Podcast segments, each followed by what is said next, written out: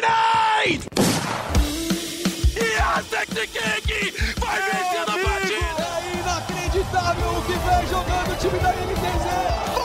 Stop blowing my mind! The man from Brazil, Brasil! Coldzera, the man, the myth, the beast!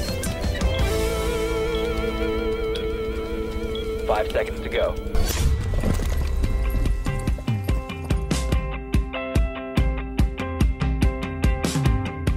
Salve, salve, rapaziada ligada no Early Game, 58ª edição do programa começando. E como é de costume, né, como é de praxe, é o nosso programa semestral para falar mal do desempenho brasileiro do League of Legends em palcos internacionais, né? A cada seis meses a gente tem que fazer esse programa, porque tem MSI, tem Mundial e o Brasil decepciona. E para falar sobre isso hoje a gente tem um convidado mais que especial, Thiago Joko, que é um, do, um dos nomes mais experientes aí do, do cenário brasileiro de League of Legends, está competindo desde 2012, 2013 como jungler, treinador, manager, analista, e hoje ele é o coordenador técnico da CNB, né? Ele está supervisionando a peneira Preparando Campeões, que é aquele projeto da CNB que a gente já conhece, para formar novos talentos pro LoL brasileiro. Joko, tudo tranquilo? Tranquilo, tem alguns projetos secretos aí também, mas que não, não vale ainda falar. Mas sim, atualmente o, o que tá pra, público, é realmente a função de coordenador técnico da peneira, e eu vi acontecer muita coisa no cenário de perto. Então, de certa forma, como eu estava falando em off aqui, porque eu sou verdadeiro porque eu falo em off também, é, para mim esse foi um momento de talvez de virada de chave. Não foi o que a gente espera, a gente espera o Brasil ir mais, ainda melhor, nos, para os palcos internacionais, mas é, já foi um momento de virada de chave, a gente vai falar um pouco sobre isso. E para a gente falar um pouco sobre isso, estou aqui com meus dois companheiros de, de editoria de esportes do GE, Breno Deolindo e Rafael Bianco, o Foguete, popularmente conhecido como o Foguete. E a gente já vai mergulhar, Diogo, começando por você, é, nesse, nessa coisa de, de, uma análise geral, assim, quando a gente bate os olhos, a PEN teve duas vitórias e, e, e quatro derrotas, né, uma campanha que iguala aí a da, da própria PEN no, no Mundial de 2015, né, que foi talvez a campanha tida como a principal do Brasil. A gente teve uhum. é, campanhas com, com saldo positivo no, antes, né, mas foi quando a gente, depois, quero dizer, mas foi quando a gente teve a fase de play-in, enfim, quando o Brasil teve de frente com algumas das principais equipes, a gente conseguiu no máximo duas vitórias. E se a gente olha é, é, para analisar friamente os números, né, sem contar que a gente teve, por exemplo, momentos contra a Mad Lions que poderiam ter, ter trazido a vitória. É uma campanha regular? É uma campanha ruim? Como que você avalia, é, olhando friamente esses números? Bom, primeiro que a gente tem que sempre ser verdadeiro quanto a resultado. Você avalia, tipo, o valor de uma campanha nu e cruamente, inicialmente por resultado. Então, se você olha resultado, 2-4 é uma campanha ruim, nesse sentido. 2-4 vai ser uma campanha ruim em qualquer campeonato que você jogar seis jogos, se ficar 2-4 é ruim. Mas é, aí entra a parte do que é a análise de fato, que não é só falar que 2-4 é ruim, que qualquer um vai falar que 33% de vitória é ruim. Mas existe a subjetividade do contexto. E dado, dada a situação do Brasil, desde aproximadamente 2017, segundo split, que foi, no caso, a gente sempre separa, né, pessoal? MSI é a primeira split, o segundo split, mundial. Então, desde o de 2017, segundo split, eu vejo que a gente tem dali em diante, muita dificuldade em performar de forma interessante no cenário internacional. E não ficou a marca, porque aí eu acho que é um excelente ponto de começo de conversa. Mas se você que está ouvindo esse podcast acompanha esporte há dois, três anos, especialmente o LoL no esporte, você deve achar que o Brasil não tem ido bem lá fora e que o Brasil não era respeitado lá fora o que é algo muito contraditório ao começo do cenário. Eu era jogador ainda quando a gente começou a flertar com os campeonatos internacionais, a região no caso, e o Brasil era o bicho papão das, das regiões emergentes. E pode ter, aí o, o Rock não me deixa mentir, que quando a gente ia lá para fora era praticamente garantido que a gente ia ser o time das regiões emergentes que ia vencer, que ia realmente é, se projetar para o cenário internacional. E a gente teve vários feitos aí interessantes, por exemplo, da, do, eu lembro do Minerva e da Cabum vencendo lá a times europeus, coisas boas acontecendo, e as regiões emergentes sempre ficavam para trás. O que aconteceu foi que de 2017 em diante, 2017 para 2018 principalmente, a gente teve um aumento qualitativo em questão de jogo, em questão de League of Legends, em questão de estrutura, em questão de muitas coisas das outras regiões emergentes. Então não é como se o Brasil não tivesse melhorado, mas as outras regiões deram um grande step up.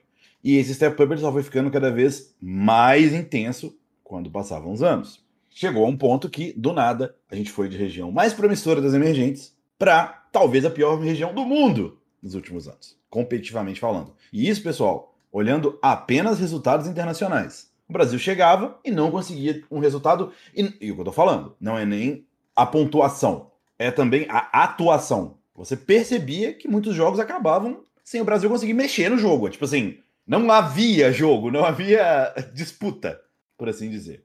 E aí, esse ano, nesse MSI, que é um campeonato que tem um formato diferenciado, isso é muito importante colocar, porque diferente do Mundial, teoricamente, ele é mais duro com as regiões emergentes, mas ao mesmo tempo, ele dá uma chance maior da região emergente se provar. Isso é algo super importante do MSI, que as pessoas não entendem pelo formato. Deu ao a PEN a chance de se provar.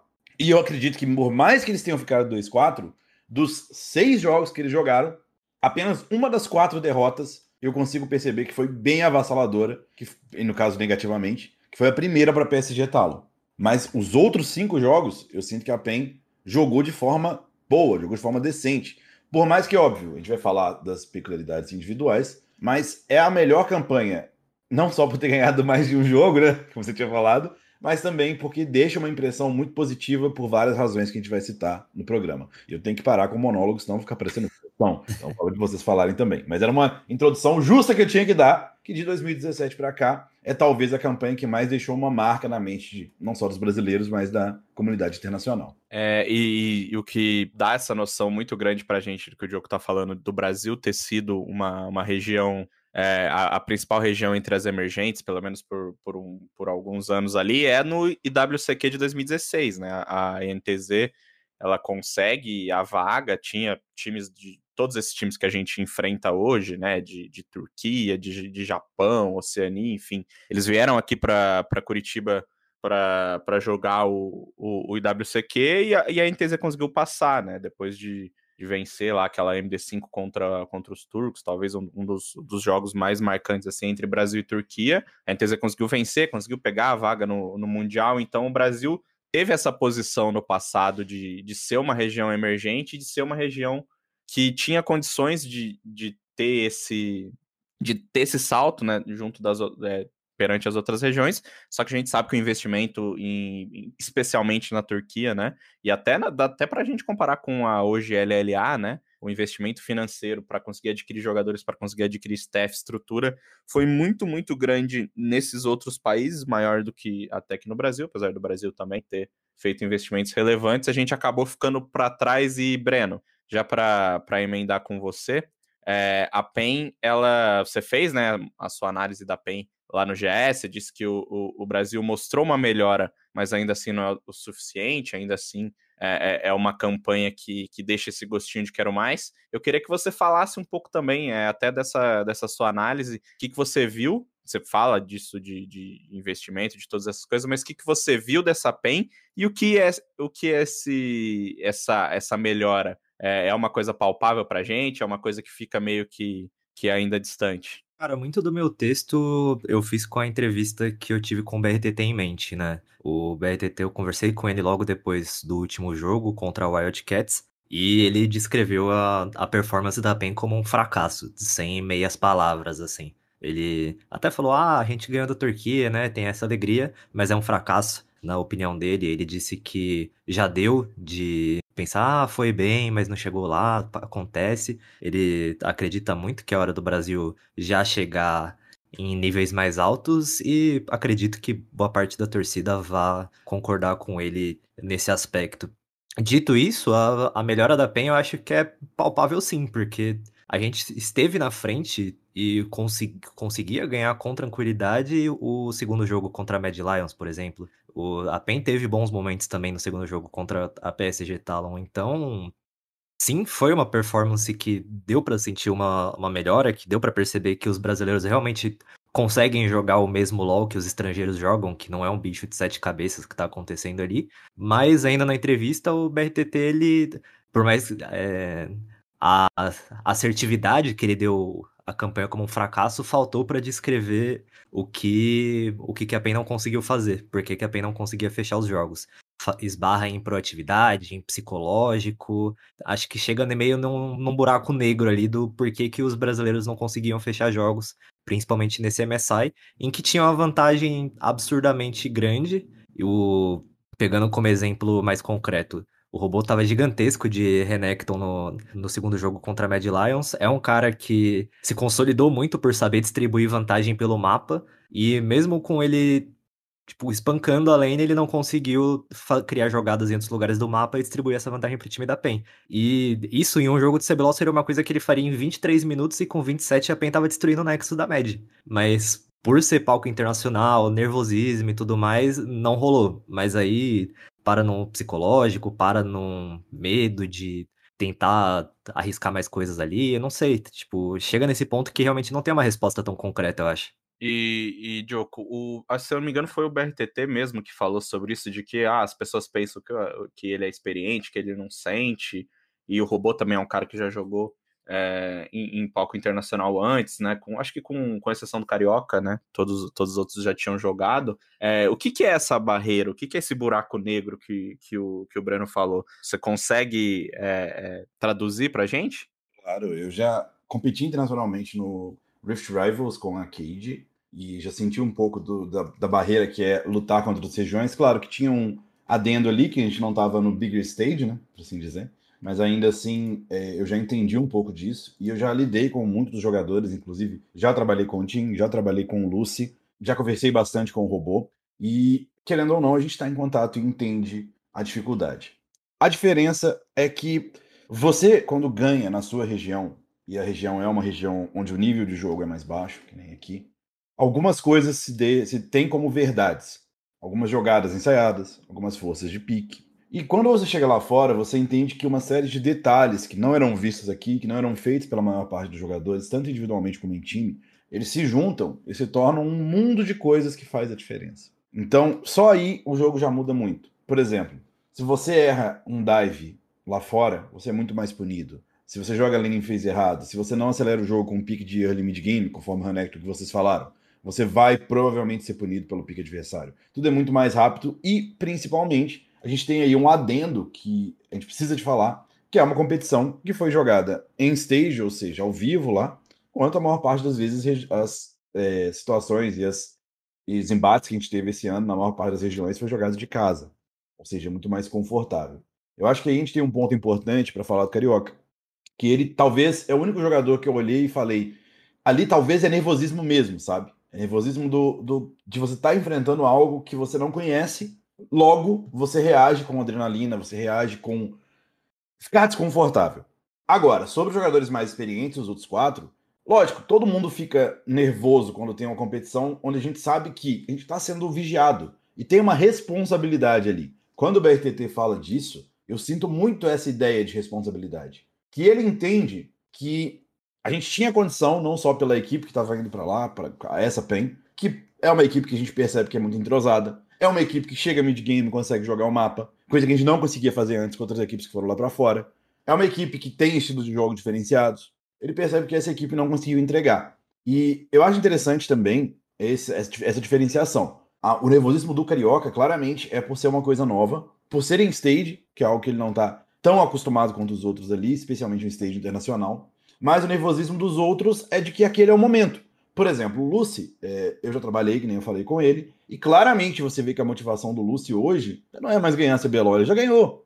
Ele entende o valor que ele tem para o cenário. Óbvio, as atuações dele em alguns jogos de Nautilus, por exemplo, não foram as melhores, mas ainda assim, ele é um cara que quem já trabalhou, sabe que puxa muito comunicação, que entende bastante do jogo, extremamente talentoso. Ele já entende que o Brasil é pouco. Ele já entende que gente, que ele principalmente, mas que também a, a região já tem condição de sonhar com algo maior. E sinceramente, foi quase, pô. Foi quase mesmo dessa vez. Não é quase falar, tipo, pô, foi quase, assim, para consolar. Não, a gente teve na frente em jogos. O jogo contra a Bad Lion, cara, não, não, pelo amor de Deus. É um jogo que era totalmente ganhável. De uma região muito melhor, comparativamente. De um time que tá aí cotado muito bem para esse MSI. Então eu acredito que tem uma mudança de paradigma aí. E talvez aí a pulga atrás da orelha, e eu deixo essa questão para vocês responderem o que vocês acham, mas um dos problemas do Brasil é realmente a falta de continuidade. Isso não é culpa de ninguém, tá? Não é, é uma coisa do destino também. Se você olhar os campeões brasileiros e, as, e os times que foram lá para fora, a gente tem uma alternância muito grande de times e jogadores. O que deveria ser bom até certo ponto na parte de jogadores, mas que acaba fazendo com que o time que vai lá para fora, ele sempre tem um choque de experiências, de ideias, coisa que nem sempre é tão é, situação tão concreta em outras regiões. Então a gente teve desde 2017 uma alternância muito grande. Acredito que a única, o único time que foi duas vezes assim próximas foi a, a Cabum, né? Que inclusive na segunda vez é um time que coloquei minhas fichas que poderia representar, fazer ainda melhor. E, e Foguete, já para você entrar na, na discussão também, o, o Joko ele fala sobre essa continuidade. A gente, é, por questões de mercado, enfim, por várias e várias questões, é, a gente tem os times sempre mudando muito e, consequentemente, difícil a gente ter jogadores indo é, de maneira seguida, né? De uma maneira significativa, por exemplo. A gente tem o Tinoz indo no Mundial em 2014 indo agora, mas de lá para cá o jogo mudou absurdamente, né? Então, é, essa, essa dificuldade, ela pode ser contornada pela, talvez até pela própria PEN, que é uma, uma organização que tem é, uma estrutura financeira boa, que aposta na continuidade em alguns em alguns é, fator, em alguns elementos né, do seu elenco, por exemplo, o, o Tino está no time há bastante tempo, o, o John Hay chegou a trabalhar até com, com o próprio Diogo no, no, no, nos tempos de PEN, já está lá também há algum tempo, então, e inclusive foi muito criticado, né? Já, enfim, já pediram várias vezes a, a, a cabeça dele. É, o que a PEN tem que, tem que fazer para conseguir manter esses caras? E, e, você acha que você concorda com o jogo que se a gente tiver essa continuidade, é, vai ser um dos caminhos para a gente trazer essa, essa experiência? É, então, a PEN foi, na verdade, um dos únicos times que conseguiu manter uma boa base do elenco para esse campeonato de franquias já, né, vindo de 2020 para 2021. E acho que isso já é um ponto muito importante que fez é, grande parte do sucesso da equipe aqui no cenário nacional. Mas indo lá para fora, de fato, são jogadores que talvez, tirando ali o BRTT e o Robô, não tinham essa experiência há um tempo, e o Carioca, o Lúcio também, né? Mas e o Carioca teve a sua primeira experiência, e de fato, essa falta de experiência lá fora pode ter feito falta e vai sempre fazer, e é muito difícil a gente ter um time que se destaca sempre para chegar lá sempre. Mas é, eu acho que além da falta de experiência só no cenário internacional, o que fez muita falta para a nesse MSI foi a dificuldade de se adaptar ao meta né, ao novo patch que estava sendo jogado no jogo. E eu acho que o Joker é um dos melhores caras que pode falar disso, até porque ele está sempre ali de olho em todos os detalhes dos patches, ele faz sempre as análises disso. E queria que ele trouxesse justamente essa dificuldade da PEN e como que isso pode ter afetado, porque o CBLOL ele foi disputado no patch 11.6 e o MSI foi disputado no 11.9. É, e principalmente no começo ali da, da competição, a gente viu a PEN tendo alguns picks mais focados nesse patch um pouco mais antigo, de alguns picks que eles estavam acostumados a jogar na fase final do CBLOL, e aí, de acordo com a competição, eles foram se adaptando um pouco mais, aí começou a surgir um pouco de pique de Rumble, que a PEN estava passando, não estava nem banindo, mas queria, não sei, entender justamente como que, que esse meta pode atrapalhar e também a questão da dificuldade da PEN treinar lá fora, né? Porque foi uma reclamação dos jogadores que eles não conseguiam treinos contra as equipes principais, teve dia até que eles não conseguiram treinar, e, como que isso também é um fator para o Brasil não conseguir performar lá fora, não só a falta de experiência. E tenho dois lados aí. O primeiro, sobre o patch. De fato, foi uma das vezes onde o patch mais mudou. Eu acompanho religiosamente, praticamente, eu leio a Pet Notes com muito carinho, muito cuidado, faço análise aí no meu canal desde sempre, e quando eu falo desde sempre, é desde sempre mesmo. Eu tenho quase 10 anos aí. E o que é muito curioso de pensar, tem quase 10 anos. Mas, ainda assim, dessa vez, a gente teve uma mudança radical no meta da Jungle. Isso foi, é, eu avisei, entre aspas. Eu comentei principalmente da Morgana, que foi um pick que fazia tempo que não flertava competitivo, mas que de fato tinha esse potencial. O Rumble também eu avisei bem antes, que apesar das mudanças terem sido para mim, tinha um potencial muito grande para a selva, já que picks flexíveis, escolhas flexíveis, têm esse valor maior para o competitivo. Então, acabou que coincidiu, e aí é uma tristeza de coincidência mesmo, que a posição que mais mudou a pool é logo a do Carioca, que é o que tem o maior choque. Então, entra numa situação de que, beleza, seu jogador não está muito bem em questão de se adaptar a essa nova realidade que é o POC internacional. Então você quer entregar o que para ele? O pique de maior conforto possível. Tanto que você quer que ele jogue de Udir, de Recarim, de é, Lilia, que são os piques que a gente sabe que o Carioca vai performar. No entanto, ele está sendo é, confrontado com um meta onde Rumble e Morgana são must, são campeões que precisam de aparecer cedo no draft não só para uma tranquilidade de ser um pick flexível, mostrar menos o seu jogo, mas porque os realmente estão muito fortes. Então você teve aí uma situação um pouco complicada. E em relação ao resto da equipe, a gente tem o restante da equipe, a gente tem também alguns pontos meio complicados. Por exemplo, uma dependência aí do, do ban de cena por parte da PEN. Essa dependência eu cantei um mês e meio antes, né? Já no CBLOL. A gente já percebia que a, a PEN não curtia o pique de cena, não curtia essa escolha. Ao ban de vários que teve que aparecer muito cedo aí. A gente sabe que historicamente o BRTT ele não gosta dessa escolha. Historicamente, que eu digo é historicamente mesmo, tipo, de anos. O BRTT não gosta de jogar de Varus. Ele jogou algumas vezes competitivamente, mas ele prefere jogar contra ou jogar de outras coisas. Então, todas essas nuances de draft estratégicas, culpa do coach, não é culpa do, do John Reed, de forma alguma. Eu vejo que é uma questão também de, de onde do jogador vem uma responsabilidade que entra para o coletivo. Então, estrategicamente, eu vejo que a PEN ela tinha uma situação complicada.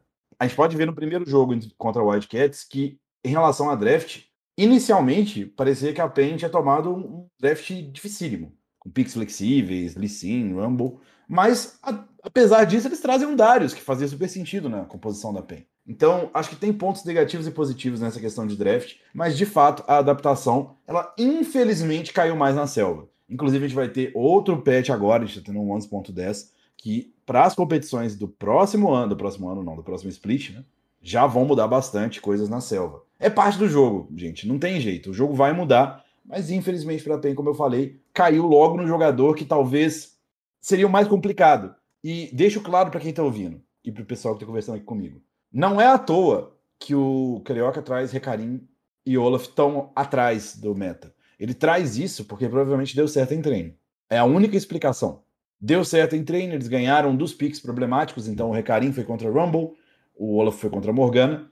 Claramente dá para ver que são picks que em game não tiveram o efeito esperado, mas que provavelmente em treino devem ter dado certo. Lembrando que o treino não é jogo, treino tem toda uma nuance. Né? E, e Jocos, é interessante você falar sobre essa questão da, da cena e do Varus, porque são, são dois, dois campeões que iam aparecer no bot, e o bot foi talvez o, o, a maior diferença que a gente sentiu nos jogos da PEN, né? Especialmente o BRTT nos dois primeiros jogos, ele parecia bem, bem alheio, assim, ao que estava acontecendo, né? Fazendo aquela Tristana Hell com o, o Lucy. Eles jogaram, venceram o, o jogo contra a Cats, mas depois é, acabaram indo bem mal com, nos, nos, jogos, mesmo nos jogos que a PEN teve bons momentos ali, né? Contra, contra a, a Mad Lions. É, você ter que, entre aspas, né? Você ter que banir esses dois campeões e você é, ainda já na primeira rotação, né? E ainda assim você ainda é, tendo um desempenho tão ruim da botlane não compromete um pouco o draft do time também? Você demanda bastante, mas você não, não conseguiu entregar dessa vez? É, então, aí que tá a grande dificuldade. Eu comentei esse, esse adendo do bot, porque querendo ou não,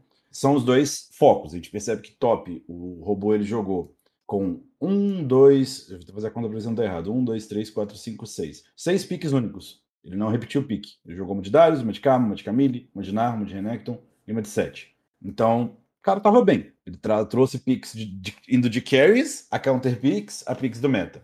Na jungle, a gente teve o Carioca tentando flertar com esse meta da jungle em um jogo de Morgana, que foi o segundo jogo contra a Mad.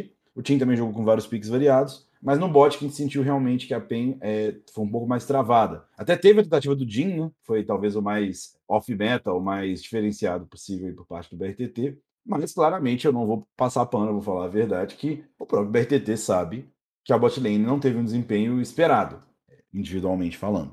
O próprio BRTT ele tem noção disso pelas entrevistas, pela feição dele, é um cara que eu conheço, é um cara que eu sei que se cobra, porque ele mesmo sabe do quanto ele é importante para o nosso cenário. É até curioso de colocar, porque as outras equipes todas respeitaram demais o BRTT. Que jogo que passou o Draven? Nenhum jogo! Nenhum jogo passou Draven. E, assim, isso mostra que eles assistiram a nossa região. Eles foram atrás e respeitam o BRTT, respeitam a botlane nesse caso. Mas, em execução, várias jogadas aí, por pequenos detalhes que aqui no Brasil talvez não fossem punidos, foram punidos lá fora. E mesmo no Brasil, a gente entende que a cena, ela tem um valor pelo fast em cena, a cena que não farma, de matematicamente mudar um jogo. Não é só a botlane. Ela muda a dinâmica do game. Um suporte do nada tem muito gold. E o caso do Varus, ele é um pique completamente fora da curva no bot em questão de começo de partida. Ele tem uma força nas primeiras waves, uma força de troca, uma força de all-in depois no 6, que nesse meta não tem nenhum paralelo. É um pique que é muito bom para isso, além de ter uma sinergia gigante com o Rumble, que é a escolha que foi, a PEN foi muito criticada por deixar Open em muitos jogos. Então, eles tiram o Rumble para perder uma tiram o Varus, e aí o time adversário perde uma parte do combo, além de perder esse early game no bot tão forte. Então, resumindo, é uma crítica via viabilíssima, esses dois bans. Você fala, ah, Diogo, mas contra a BSG eles não baniram nenhum dos dois. Gente, quando você jogou uma vez com o time, você vai adaptando o seu draft, você vai vendo as prioridades do time adversário, além de ver os outros jogos, e adapta. Mas a gente sabe que a PEN é, tinha essa dificuldade contra esses dois picks, e ir para um draft com dois picks locados no 1, 2, 3 sempre é muito complicado, seja aqui no Brasil, quanto mais lá fora. Uh, Diogo, acho que isso, é, como fala, esbarra muito em uma das maiores críticas que o BRTT sofre, que é aquilo de, ah, o BRTT ele só joga Dota, ah, mas o BRTT ele não lê os patches, ah, o BRTT não sabe, não sabe nada de meta, ah, o BRTT não sabe nem qual é a melhor arma do Aphelios, como que ele vai jogar no, no MSI. Você que conhece mais ele pessoalmente, que sabe dessa cobrança que ele tem em cima de si mesmo e tudo mais. Eu queria saber o quanto você vê de verdade nessas críticas. Eu, particularmente, acho que é um, um desespero da comunidade em achar culpados. Acho que não tem como a gente colocar a culpa do, do fracasso quase completo do cenário que já dura quase 10 anos aí em um cara só. Acho que é. Não faz o menor sentido fazer isso. Então, penso que é um pouco exagerado. Mas ainda assim, a gente sabe, o BRTT ele não gosta de jogar solo kill, ele spamou solo kill pra caramba quando ele chegou para jogar o MSI, mas ainda assim, não é o cara que vai tryhardar o jogo intensamente, e em certos aspectos, pode ser que ele fique defasado, ou não. Existe um investimento, tanto emocional quanto de tempo, que o BRTT coloca nesse jogo faz algum, algum tempo, que muita gente não vê. Mas ele é um dos poucos que tá desde o início, não parou nenhuma, parou pouquíssimo, tipo assim, em questão de rendimento, Sempre ele estava ali entre as cabeças, sempre ele estava entre os melhores. É com certeza o brasileiro no League of Legends mais vitorioso que a gente tem. É, tô, não tem como não respeitar literalmente o pai, não tem como. Em questão de histórico. E, de novo, ele chegou num ponto onde ele se dá um luxo de, pô, ele pode jogar menos solo kill?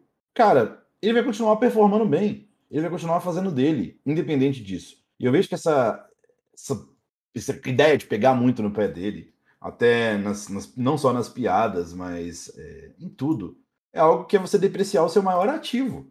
Por que, que você vai depreciar o cara que é talvez o melhor que você já teve? Não faz nenhum sentido. Claramente ele é o cara que trouxe uma cultura interessante pro, pro LoL. Ele é um cara que é completamente diferente da média. Ele é um cara mais velho, é um cara responsável, um cara que tem uma mídia forte. E claramente ele é muito talentoso por ter ido tantas vezes lá para fora. Então, eu entendo o que o pessoal fala, realmente ele não tem uma boa atuação. E eu ficaria muito mais preocupado se você visse uma entrevista do BRTT depois e falasse, cara, tentei meu melhor, não sei o quê. Não, velho. Você vê que o BRTT entende que a atuação dele não foi boa. Vocês falaram das entrevistas dele. Ele tem pura consciência de que as coisas não foram conforme ele imaginava. E, de novo, é, não é por falta de treino, porque cada um sabe das suas próprias dificuldades e das suas próprias situações. Mas de fato, coisas que a gente não pode passar pano. A atuação do bot foi talvez a pior em questão de gameplay do esperado. Porque a PEN é um time que, apesar de não ser o Flamengo de 2019, que jogava 100% do tempo pro BRTT praticamente, era muito engraçado até, a PEN é, chega nesse campeonato com mais estilos de jogo. Sabe jogar pro robô, tem o Tim como um jogador bem diferenciado. Então ela não tinha necessidade do BRTT de ser a única estrela brilhando. E não realmente não precisou. Eles ganharam com evidência para o time para o Carioca. E aí, quando o Carioca não performa tão bem aqui, a PEN sente e o jogo dá uma engessada. Mas sobre o BRTT, de novo, pessoal, não depreciem o melhor ativo que a região tem. Quem conhece lá fora, o LoL brasileiro, olha para o BRTT e respeita ele. Se eles estão respeitando, por que, que a gente não vai respeitar? É, e eu queria justamente entrar um pouco mais a fundo nisso, sobre essa questão de respeito, porque é, eu queria entender como que você vê os, os bans das equipes adversárias em cima do Draven, né? Ele foi um campeão que foi tirado em todas as partidas, e eu vi pessoas falando que isso é, obviamente, uma questão de extremo respeito, porque quando o BRTT chegou lá fora, jogou de Draven, teve partidas que ele desequilibrou, que ele ganhou a partida basicamente solo, mas ao mesmo tempo as equipes estão banindo um campeão que tá fora do meta e estão basicamente desperdiçando um ban, entre aspas, em um campeão direto, simplesmente para tirar ele do BRTT. É, como que você enxerga isso? Você acha que é um respeito extremo das equipes lá de fora ou até mesmo talvez um certo desrespeito de desperdiçar um ban? Não, desperdiçar um ban de forma nenhuma. Acredito que principalmente você pode olhar ó, que o Draven geralmente é ban 1 ou ban 2. Ban 1 ou Ban 2, em qualquer, principalmente headside, mas em qualquer side, é o ban que você tem certeza que você vai banir, não importa o que. Porque o ban 2 e o 3, principalmente o 3, é um ban reativo de draft. Você vai esperar para ver o que está acontecendo e, e, realmente decidir. Então, quando eles banem Draven, eles entendem que o pick ele tem uma capacidade de mudar a cara da partida muito grande. O Draven, se ele pega uma kill early, ele consegue monopolizar o bot, mesmo se você não jogar para ele. Se ele pega no 2v2 ou numa fight de Rio, ele muda a cara do game. E é um pick que poucos AD Carries conseguem desempenhar em nível competitivo ele tem uma dificuldade mecânica atrelada muito grande. E principalmente ele tem uma dificuldade psicológica atrelada muito grande. Já que se você errar, ou errar o kite dos machados, ou tomar uma kill no começo do jogo, você essencialmente não tem passiva. É como se tivesse uma skill a menos no jogo. E o adversário tem uma passiva. Qualquer outro AD vai ter uma passiva. Além, é claro, do que eu falei, que é a dificuldade mecânica. Então, para mim, isso é brincadeiras à parte com a marca do cara, mas isso é todo mundo respeitando o pai, com certeza. Se não respeitassem, jogariam contra Draven. E não é de hoje que o, o Draven do pai é extremamente forte. Inclusive, tanto no ano passado, na campanha onde a PEN chega na final do CBLOL, como nesse ano, esse Draven ele dá problema. Esse Draven ele é jogado ao redor dele. Ou você bane ou você joga contra, mas joga contra com muita eficiência quando joga contra. E é um pique que, inclusive, eu no Flamengo, na minha última atuação do CBLOL, eu lembro que foi decisivo. Algumas partidas que a gente perdeu para a PEN foi por causa do Draven, praticamente. Então é, é exemplo de respeito lado de fora para esse jogador. E óbvio, é um pique também fora do meta, então tem um detalhe a mais, que é que você não tem treinado regularmente contra Draven nas suas scrims, nos seus treinos internos. Então é um pique que está muito fora do plano geral da região, mas que com certeza o BRTT estava desempenhando até em solo kill para o pessoal respeitar tanto. É, Joko, e eu queria entrar agora em dois jogos específicos que para mim foram assim jogos muito muito marcantes, né, que foram os confrontos contra a Mad Lions. Primeiro, é, a, a PEN teve, teve um, um, bom jogo, né, que, que mostrou ali em alguns momentos que a gente consegue de fato bater de frente com, com um, um time de uma região a segunda ou a terceira melhor do mundo. E depois a gente teve, cara, aquele jogo assim que, que foi uma, uma, acho que talvez uma das derrotas mais doídas que o, que o Brasil que o Brasil teve, né? Que foi por, por poucos hits de Nexus é, que, que a gente não saiu com, com essa vitória. É, eu sei que o, a Mad Lions é um, um, time muito, muito mais experiente do ponto de vista de enfrentar times melhores, ter conseguido tre treinos melhores do que a PEN, mas como você, como um, um entusiasta, viu essas partidas, o que, que, que dá pra gente tirar, tirando o óbvio de quase ter vencido? Que, que dá pra gente tirar desses dois duelos que a PEN teve contra a Med? E pelo menos na minha visão, é, foram assim jogos que a PEN encaixou melhor até que contra a própria PSG, que, entre aspas, é uma equipe mais fraca do que a Mad Lions. Sim, sim, sim, sim. Eu acho que os dois jogos contra a PSG, eles foram um pouco mais complicados do que os outros os dois jogos contra a Med. Não é uma questão de ser melhor ou pior como equipe só, mas uma questão de encaixe também. A proposta, principalmente, e isso é curioso, que você percebe que a PEN ela não ganhou por ter, sei lá, por sorte ficado na frente no começo dos jogos, ou não ganhou não a partida, mas assim, não mostrou sua força dentro de jogo por causa de um early game, ou nada disso. Ela mostrou boas decisões, por entender como jogar o mapa e reagir. Tanto que esse base rush icônico, para mim, isso vai entrar pra história, não tem nem o que falar, cara. É um base rush muito, muito, muito legal que vem de uma play que mostra a maturidade da equipe.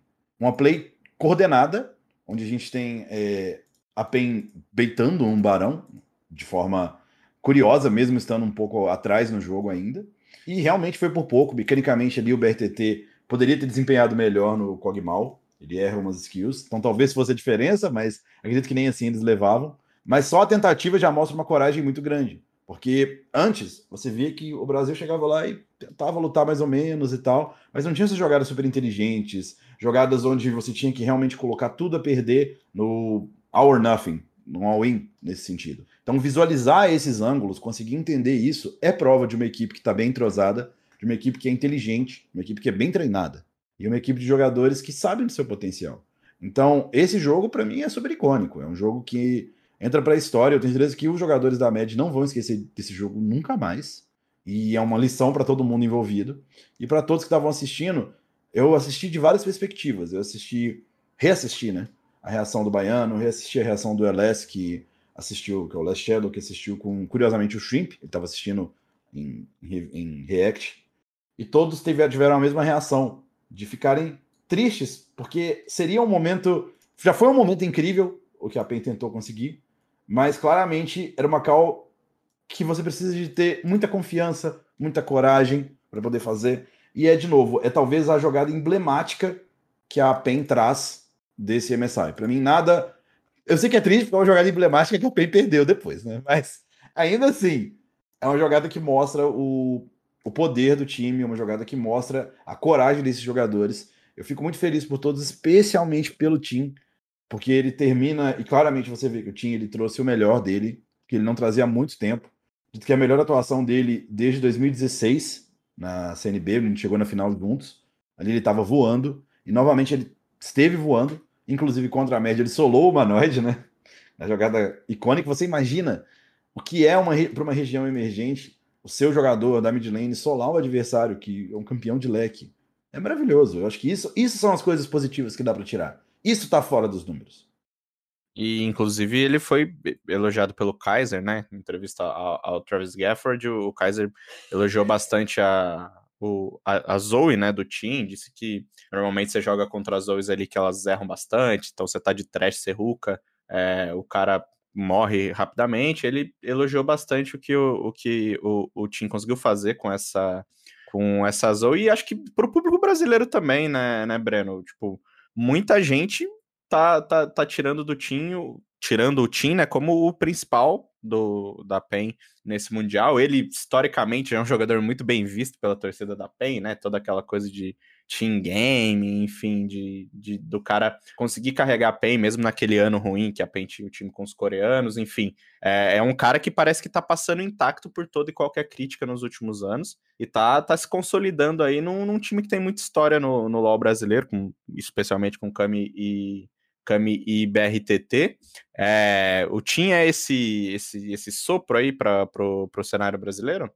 não diria nos últimos anos, porque teve o um momento chatíssimo do Volta Kami, né? Que, ah, porque o Pelo amor de Deus, pelo amor de é Deus. KDA player. Ah, mas aí também, né? Você tem que entender que, pô, é. Torcedor é torcedor, né? Torcedor é torcedor, mas, cara, mecanicamente, acho que não só o Tim, como também o Carioca e até o Pouco Robô mostraram que o Brasil não fica tão atrás em dedo assim. E principalmente o Tinoz, que a gente já sabe que é um cara muito, muito, muito habilidoso aqui no cenário brasileiro. Não é à toa que ele ganhou todos os prêmios individuais possíveis no ano passado. E Sim, acho que sim. Acho que ele entra um pouco nesse sopro de esperança para o cenário brasileiro. Acho que ele o Carioca até. O Carioca é um cara que já fez bootcamp na Europa, já pegou top 2 na solo queue de lá e que teve uma performance boa nesse Mundial, apesar da pool de campeões não favorecer ele. Ele conseguiu ali puxar uma Morgana e não foi ruim, que conseguiu acertar várias binds, que teve certa efetividade no começo do jogo contra a Mad Lions. Então acho que dá para colocar, sim, como eles dois aí, o Tim, apesar dele estar tá no cenário desde 2014, ele ainda é muito jovem, ele tem 23, 24 anos, se eu não me engano. E ele tem toda essa trajetória, apesar de ser um cara que sempre jogou muito bem, ele tem um pouco dessa trajetória de superação. E, tipo, principalmente por causa da final do ano passado, que a galera pesou muito em cima dele, que a própria INTZ focou ele dentro do jogo, também por causa desse momento de volta a Kami, que por mais meme que seja, dá para ver que teve um peso ali que realmente influenciou o psicológico dele em algum momento, mas hoje acho que ele é um cara que chega talvez no auge da sua carreira, assim, de finalmente se consolidar sem ressalvas como o, um dos melhores jogadores do Brasil no momento e talvez o melhor até mecanicamente falando. E Joko, a gente falou sobre essa, essas derrotas para a MED e eu queria entrar agora num, num, em outro sopro de esperança para o cenário brasileiro, que foram as duas vitórias contra a Istanbul Wildcats, principalmente a segunda, né, que foi, foi bastante bastante tranquila, com até importante para o BRTT, né, que conseguiu terminar bem a, a competição. E além, além dessas duas vitórias, é, eu queria saber de você se isso distancia a gente do, da Turquia ou se não é bem assim. E também sobre a, a questão do Brasil em números, isso não foi confirmado pela Riot, acredito eu, mas é, eu depois vou pegar o nome dele, mas o menino que é editor do, do Liquipedia, da Lawpedia, né, na verdade, ele, ele colocou o Brasil como pelos cálculos lá que a Riot usa, enfim, o Brasil não é mais a pior região do mundo, né? Hoje é a LLA. É, eu queria que você comentasse esses dois fatos. Essa vitória contra a Turquia, ela mostra que o, a nossa região está conseguindo reagir e essa coisa de, de o quão é importante para a gente não ser mais nos números, na, na, na prática, né? Não ser mais a pior região do mundo. Dá um alívio, né? Pensar isso. Mas assim, uh, inicialmente a gente teve uma competição só. Então eu estou falando que por mais que os números é, podem apontar isso, a gente tem que olhar também uma questão da percepção coletiva e que é, querendo ou não, o que esbarra a percepção da Riot. Porque, assim, a LLA, que é um exemplo de uma região que teve grande destaque nos últimos anos, foram várias competições de LLA foi melhorando e isso foi subindo o conceito, o nível, a, o reconhecimento internacional da região. Então é a primeira vez que o Brasil meio que dá esse passo. E não entendam errado, a Riot e a comunidade em geral quer muito que o Brasil vá bem. O Brasil ele tem uma torcida super apaixonada, é um público gigantesco que pode apoiar e fazer o, o LoL crescer cada vez mais. Tanto que a gente está tendo um mega sucesso do Wild Rift agora no Brasil exatamente por isso. É um público que anseia por, por competição, tá no nosso gene, tá no tudo que a gente acompanhou. Somos órfãos do futebol, né? Agora, órfãos entre aspas, ainda rola, mas querendo ou não, gente, eu pelo menos quando pequeno assisti Copas do Mundo onde eu torci muito e isso era meio que uma, um sentimento coletivo muito forte. Então o Brasil ele tem esse potencial. Mas é claro, eu fico super ultra satisfeito com as duas vitórias contra a Wildcats, especialmente contra a primeira, por mais que a segunda foi a mais sonora, a primeira para mim é a mais emblemática, porque é uma onde a gente sai atrás. É uma onde tudo estava dando errado e a PEN mostra resiliência psicológica, resiliência dentro de jogo, boas decisões e vira o primeiro jogo do MSI. Achei isso extremamente emblemático. Mas a gente fica de novo com aquela ressalva que eu trouxe lá no começo do ano, que a gente tem uma tendência muito grande de rotação de times no Brasil. Então, a PEN precisaria de ganhar novamente e não mexer no elenco para a gente ter esses jogadores tendo a chance de poder representar lá fora novamente. Claramente, numa segunda vez, seria muito mais é, tranquilo. Eles já saberiam o caminho das pedras. Não seria o, o, o começo, essa, essa, estreia do Carioca no, no nível internacional. Então, isso vai acontecer? Isso não vai acontecer? É o tempo que vai dizer. Mas atualmente, pelo menos por enquanto, a gente teve o primeiro sinal de que a nossa região realmente não é a pior do mundo. Isso me traz uma alegria muito grande. Acredito que é o que traz alegria muito grande para todo mundo que estava assistindo, né? Saber que pelo menos isso, pelo menos dessa vez a gente não caiu para os turcos, especialmente, mas que em geral a gente mostrou um nível de jogo melhor. E a tendência é fazer isso mais vezes. Acredito que se a gente fizer isso de novo no final do ano, quem sabe aí o Brasil pode sonhar com um conceito ainda maior com a Riot. E só para registrar aqui, o nome do, do editor da, da Ligpad aqui é, registrou né, essa mudança, o Brasil indo para 3,25 pontos contra 3 da, da LLA, é o Alejandro Sandoval. Que nome, hein? Parece, parece que ele é um personagem de Game of Thrones. Ah, parece um personagem é bom, de velho. novela mexicana. O cara é bom, velho. O cara é bom. E, Diogo, a PEN tá eliminada, mas o MSI continua. E queria perguntar para você como que você enxerga agora as equipes que seguem no campeonato. A gente tem a Cloud9, a Down1, a Mad Lions, a Pentanet, a PSG Talon e a Royal Never Give Up, a RNG. E queria perguntar para você quem que você vê como os favoritos, como é que você enxerga essa parte 2 agora que todo mundo é colocado no mesmo grupo e os favoritos para chegar nos playoffs ali a partir da semifinal. Cara, para mim, esse campeonato ele é um tanto de time jogando contra e a Daon e a RNG jogando um jogo à parte, tá? É, assim, agora, né? Depois de terminou tudo. É muito discrepante o quanto que o nível de jogo. Tudo bem, a Dawon ainda perdeu um jogo, a RNG supostamente passando aí com 8-0, mas a gente sabe da diferença de grupo, a gente sabe da diferença de situação. Mas eu vejo que eles são dois times que estão muito na frente dos outros. São dois times que, especialmente a Dawon, por mais que tenha perdido um jogo, eu sinto que eles têm vários estilos de jogo e que é um time super amadurecido. A gente tá falando da PEN de ganhar o CBLOL ir lá para fora, poder ir novamente. A Dawn é um claro exemplo disso, onde a equipe é super amadurecida, super é, coordenada. A gente teve aquele jogo com a Detonation Fox B, que provavelmente deve passar na cabeça de vocês aqui agora, onde a Dawn tinha tudo para perder o jogo e ainda assim segurou meio que. Na... Eles seguraram não no jogo em si, mas na noção de que eles são um time muito bom. Cara, a gente é bom, a gente ainda tem chance de ganhar isso pelo nosso coletivo, por quem a gente é. E eu acho isso uma coisa incrível, eu acho isso o que dá a diferença para um time que tem essa todo essa, esse pedigree que eles têm, com certeza. Então, para mim, agora é uma questão de ver quem vai conseguir realmente subir o seu nível de jogo para tentar bater a RNG e a Dawon. Acredito que o único time que tem alguma chance talvez seja a Ned Lions, mas ainda assim é muito discrepante. É engraçado você falar da Damwon e da RNG jogarem um jogo diferente, porque para mim, principalmente na Damwon, isso é visível, assim. A Damwon desde... O caso, é o jogo- caso mais, mais, mais claro, né? Eles Sim, muito... Parece que eles estão. Não parece que eles estão ganhando o jogo do jeito que você tá acostumado a ver os times ganhando. Eles só estão lá com. Eles estão com 5 kills a menos e de repente eles estão com 4k de gold na frente, fizeram Baura e ganharam.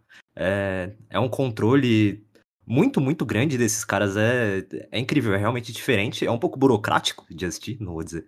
Não é tão legal quanto assistir as patifarias, tipo o último jogo da, da PEN contra a Wildcats, que teve mais de uma kill por minuto. Mas ainda assim é muito interessante de ver que é uns- são os caras muito diferenciados e que têm um- uma compreensão do jogo muito acima de qualquer outro time, eu acho.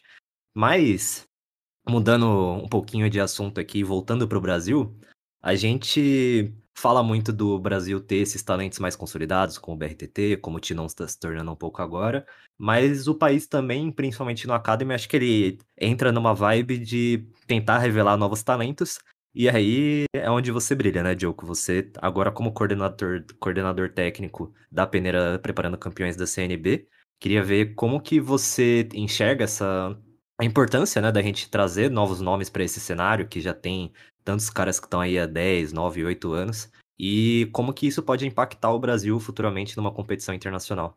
Com certeza a PEN ela traz aí o. Já ainda puxando da PEN primeiro, traz o Carioca como seu jogador novato, por assim dizer.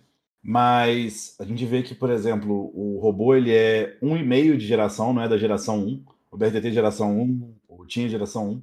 Geração e meio também. O Tim também é um e meio. Ele não estava aí desde as primeiras, ele chega um pouco depois. Mas a gente tem é, uma renovação muito grande rolando no Brasil. A gente está vendo grandes nomes como o Netuno, que apareceu aí no o Circuito Desafiante. A gente tem da própria PEN o ADC, o Griff, que o pessoal tá achando que tá mandando muito bem. Entre outros tantos que estão aparecendo. Tem o Goku desbalanceando lá também, o desafiante. tem o Goku falando, ah, vou brincar um pouquinho aqui com os meninos. Mas é muito legal, que querendo ou não, sobe nível da competição. Ele gera aí uma, um cara a ser batido pelos, ah, pelos jogadores da mid lane. Mas realmente, é, na minha carreira, o que eu mais posso dizer é que eu não fui campeão brasileiro ainda, né? Fui vice várias vezes. Mas eu já revelei muitos jogadores, não só revelei, mas ajudei, acredito, principalmente a formar esses jogadores. Então são vários que trabalharam em algum ponto, passaram por mim, talvez o mais recente que está em exposição é FNB, que o primeiro time dele ele foi reserva da PRG, que eu era coach em 2016, acho que em 2016. Ele era reserva do Sky Bart, e ali eu já falei com ele, naquela época, que ele ia ser o melhor top brasileiro. Eu tinha essa certeza, só era uma questão de tempo. A gente conversou bastante, tem uma amizade muito legal até hoje. O próprio PBO, que agora está um pouco sumido, o que chegou na final, todos esses são jogadores que eu tive o prazer de trabalhar. E trabalhar com eles na peneira está sendo com jogadores que podem vir a ser né, novos exemplos disso na peneira, é sempre um prazer muito grande. Óbvio que a função de coordenador técnico, ela, quando eu chego é para resolver problemas, a maior parte das vezes a gente conta com outros treinadores que vão aprendendo, que vão trazendo, que vão discutindo comigo esses problemas, eu vou passando jeitos de fazer acontecer. Mas é, a renovação é algo extremamente importante. Por mais que não seja o jogador renovado que vai lá para fora, mas só a existência dele, o desafio que o novo traz para o antigo. Por exemplo, o Tim tem que se preocupar com um Tuts chegando, que foi o que aconteceu. O Tuts chegou na mid lane para mudar tudo. Ele fez todos os mid lanes que estavam aqui há tanto tempo terem que olhar e reconhecer que, cara, esse mid lane da Kabum, novo, menino novo, menino bom, tá mandando ver e se a gente der mole, ele vai ganhar o jogo. E tanto toda a nossa experiência não vale aqui, já que o cara traz um jogo agressivo. Então, acredito que é super, ultra, mega importante a presença do, dos, dos novatos, do pessoal que tá chegando. E é um momento onde essa boa, melhor, não vou dizer. De novo, é difícil falar que essa atuação da PEN foi boa, boa, boa. Essa atuação melhor do que a dos últimos anos, ela traz ainda mais um incentivo. Eu ouço muito de jogadores que às vezes as histórias que, que você tem de por que, que um jogador começou a jogar LoL são muito interessantes. É, tem um jogador que eu não vou citar o nome dele por questão de proteção para ele, mas que atualmente ele está jogando no cenário, e ele fala que ele se tornou um mid lane, ele quis jogar LoL competitivo, porque ele viu na capa do client um jogador de LoL, que na verdade era o, o Tim, né, na, na época, e ele estava no aeroporto por uma outra razão de família e encontrou o Tim lá, numa das viagens que o Tim fez pelo LoL. E ali ele decidiu que ele ia ser um mid competitivo. Olha que loucura. Então, querendo ou não, as boas atuações, principalmente individuais, mas também esse, essa melhora da PEN lá fora, é algo que motiva os meninos que estão começando aqui. E, para mim, é o caminho sempre é o da renovação. As regiões que continuam bem são porque renovam jogadores. Dessa da One aí, quem que é antigo? Quem que é antigo da Dawn? Só talvez o Khan é o mais antigo. Que a gente fala assim, pô, esse cara aí foi revelado faz pouco tempo. O Ghost também é de certo ponto, mas a maior parte dos jogadores aparecendo. A própria RNG. A gente tem alguns jogadores que a gente lembra, mas vem o Gala como, sabe, de onde que esse cara saiu? E, e substituindo um, um Uzi, né? Que não é um, um, negócio fácil. Exato. Então a renovação ela tem esse valor muito importante para todas as regiões. No Brasil não é diferente. E eu fico feliz de poder fazer parte do Preparando Campeões, porque querendo ou não, trabalhar com os jogadores que estão começando tem um peso diferente. A gente vê, eu me vejo muito como jogador profissional no começo, nas dificuldades deles. E é muito legal poder ajudar a resolver, a melhorar e a impactar positivamente a carreira desses meninos que estão começando. Pensando um pouquinho em segundo split, a gente já viu algumas contratações acontecendo aí. A gente vê a Red Kennedy trouxe dois é, ratos de solo kill aí para o seu elenco da Academy, que são Sora Red e o Promise, que estão se você pegar as redes sociais deles, quando saiu as primeiras escalações do Academy nesse primeiro split, vai ter muita gente falando: ah, como que esse moleque não tá na Academy ainda? Não vão dar chance para ele. Enfim, eles estão tendo finalmente essa chance. A gente tem o Jean Mago, né? Que provavelmente vai fazer sua estreia profissional nesse segundo split também. Tem algum outro nome aí que a gente pode ficar de olho, Diogo? Então, eu não vou, não vou falar de nomes em específico, porque tem coisa que eu nem posso falar. Mas, mas sim, tem bastante gente aparecendo, e eu acredito que tanto esse split do Academy, como o próximo, principalmente o do ano que vem, vão ser splits muito mais marcantes. E eu acho que é importante notar isso. Para o pessoal que ficou meio desanimado, entre aspas, com o Academy do jeito que foi, pessoal, a gente teve uma mudança. Eu estava como é, diretor do Flamengo na época. A mudança de não franquia para franquia é algo que demanda muito das equipes. Eu não estou falando só monetariamente, mas também de atenção, de resolver todas as questões, nuances relativas a essa mudança. Então, óbvio que após essa transição que aconteceu do ano passado para esse, o foco foi primeiro no time A, no time principal, e depois, como última prioridade, entre aspas, mas não menos importante, os academies. Então, esse Academy, montado no ano de 2021, esse primeiro Academy, querendo ou não, o que você faz no primeiro split mantém para o segundo, né? A certo ponto, você carrega isso, carrega grande parte do projeto. Ele foi um Academy que ele não teve ainda o tempo e o carinho que pode ter das equipes. E eu tenho certeza que em 2021, sem ter esse problema de ter que se preparar para a franquia, por assim dizer, as equipes vão ter muito mais tempo. E eu já ouvi bastante burburinho aí, muito mais tempo, muito mais capacidade de trazer nomes ainda mais promissores. Mas eu fico muito feliz, especialmente pelo Sora Red, que é um menino que joguei várias vezes contra e é super promissor. Lembrar também do Celo, que está lá fora, que ganhou o campeonato do Biel do Mal. É um menino extremamente promissor, está treinando na Europa. E outros nomes que a gente vai ver mais pela frente.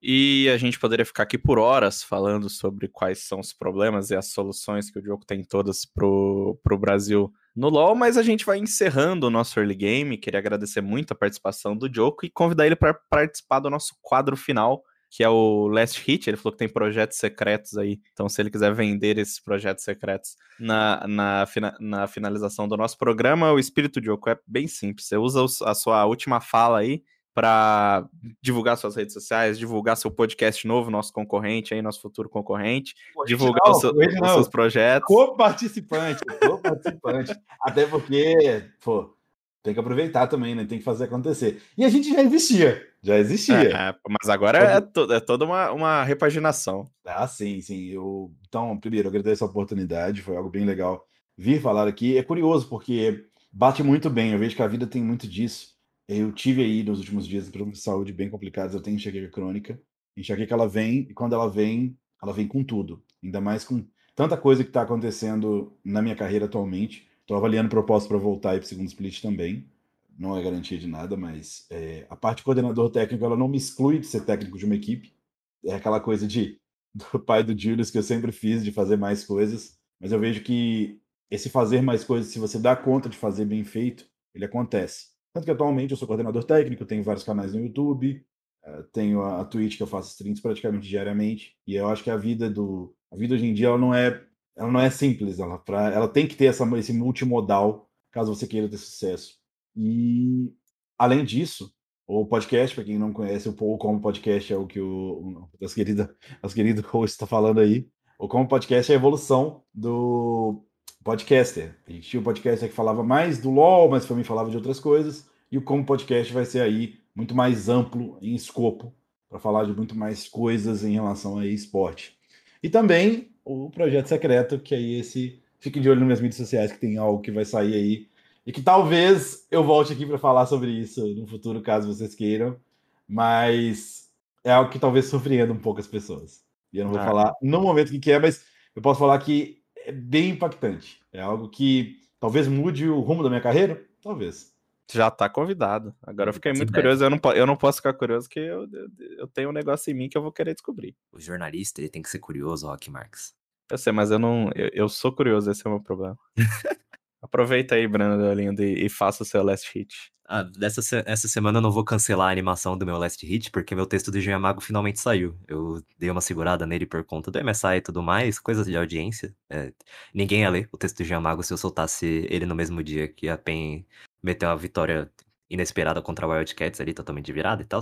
Então agora ele finalmente tá no ar. Uma entrevista super legal com o Jean Mago que ele fala um pouco das dificuldades financeiras que ele teve, como ele começou no LoL, a expectativa dele para o cenário competitivo. Ele fala se ele prefere entrar já num CBLOL de vez ou se ele vai para Academy. Ele também dá um pouco de opinião sobre performances internacionais. Um texto super completo com um menino que é super humilde e que me parece ter uma cabeça muito boa já para o cenário competitivo. Rafael Bianco. Bom, nas últimas semanas eu já vim trazendo em todo o Last Hit a situação do Valorant Challengers, que a gente teve a definição da final brasileira finalmente com os classificados para a Islândia, que vão disputar o Campeonato Mundial lá na Islândia logo depois do MSI. E a gente teve a Vikings, que no geral não é nenhuma surpresa, mas a Sharks desbancou a Game Landers, desbancou a Fúria e vai ser o outro representante do Brasil lá fora. Só queria trazer essa conclusão aqui para o Last Hit. E também queria destacar que esse final de semana, começando já nessa quinta-feira, que é o dia que sai o nosso podcast, a gente tem o CBCS, que também vai chegar em uma conclusão, depois de toda aquela confusão no início com as equipes desclassificadas por conta dos backbans. Enfim, temos oito sobreviventes nesse Battle Royale. É, e a gente vai ter Sharks contra INTZ, Santos contra Paquetá, MIBR contra Van Liberty e Metagame contra Bravos Gaming. É, são dois jogos das quartas de finais nessa quinta, dois jogos das quartas de finais na sexta, e aí as duas semifinais no sábado e a final no domingo, para a gente ter finalmente o campeão da primeira edição do CBCS. E o meu last hit vai pro FPS inferior, né? Como já é internacionalmente conhecido aqui no, no early game, que é o Rainbow Six Siege que é claro não chega perto do CS, o maior FPS que o maior jogo de todos os tempos, mas a gente tem o Six Invitational, o grande mundial do, da modalidade, o campeonato ele está sendo disputado presencialmente, né? Que é sempre, sempre bacana da gente destacar lá na França. É, a gente tem um, uma legião de times brasileiros, né? O Brasil é uma região extremamente forte no, no, Rainbow Six Siege. Então a gente tem a Team Liquid, tem a Team One, tem a Fúria, tem a FaZe, tem a NiP e tem o MIBR. Então são seis times brasileiros na disputa do Six Invitational. A competição é, ela tem um, uma duração longa aí, né? Então a gente teve o, o comecinho nessa semana, os times é, vão jogar até a semana que vem, se não me engano, o campeonato acaba no dia 23 de maio. É, então, para todo mundo que gosta de torcer pelo Brasil, de ver o Brasil sendo representado no cenário internacional, a gente não tem mais isso no, no MSI, mas a gente tem lá no Six Invitation, inclusive com muitas chances de título Brasil é, vem muito bem, já conseguiu vitórias importantes nesses primeiros dias e, e, e a, talvez aqui. É que agora, a gente olhando agora, não foi tão legal que eles estão perdendo para todo mundo, mas no primeiro dia foi muito legal ver a T1 vencer da G2. Então, quem curte Rainbow Six, só chegar lá no canal da Ubisoft na Twitch, chegar também na nossa cobertura no ge.globo barra esportes barra Rainbow 6. E, e, a transmissão, inclusive, da Ubisoft está muito legal. Sei que o Breno está acompanhando aí o campeonato de perto também. E a Ubisoft, mesmo não mandando o pessoal lá para a França, conseguiu fazer uma transmissão muito legal, inclusive com ele, Yuji Tamashiro. E o, um dos melhores casters brasileiros que é, é André Merigene, cara. Sem dúvida nenhuma. Sagrado. E a G2 não perdeu só da One, né? Perdeu da Fúria e da FaZe também. Sim, mas aqui a, a, primeira vitória ali da, da T1 contra a G2 foi caramba, tal. Foi, Aí chegou agora a G2 tá tipo G2, a 5, né? Perdendo pra todo mundo. Mas enfim, vamos encerrando o nosso early game. Muito obrigado a todos que ficaram com a gente por toda essa, essa longa duração e a nossa muito produtiva conversa sobre o cenário de LoL brasileiro. A gente volta na semana que vem. Até mais.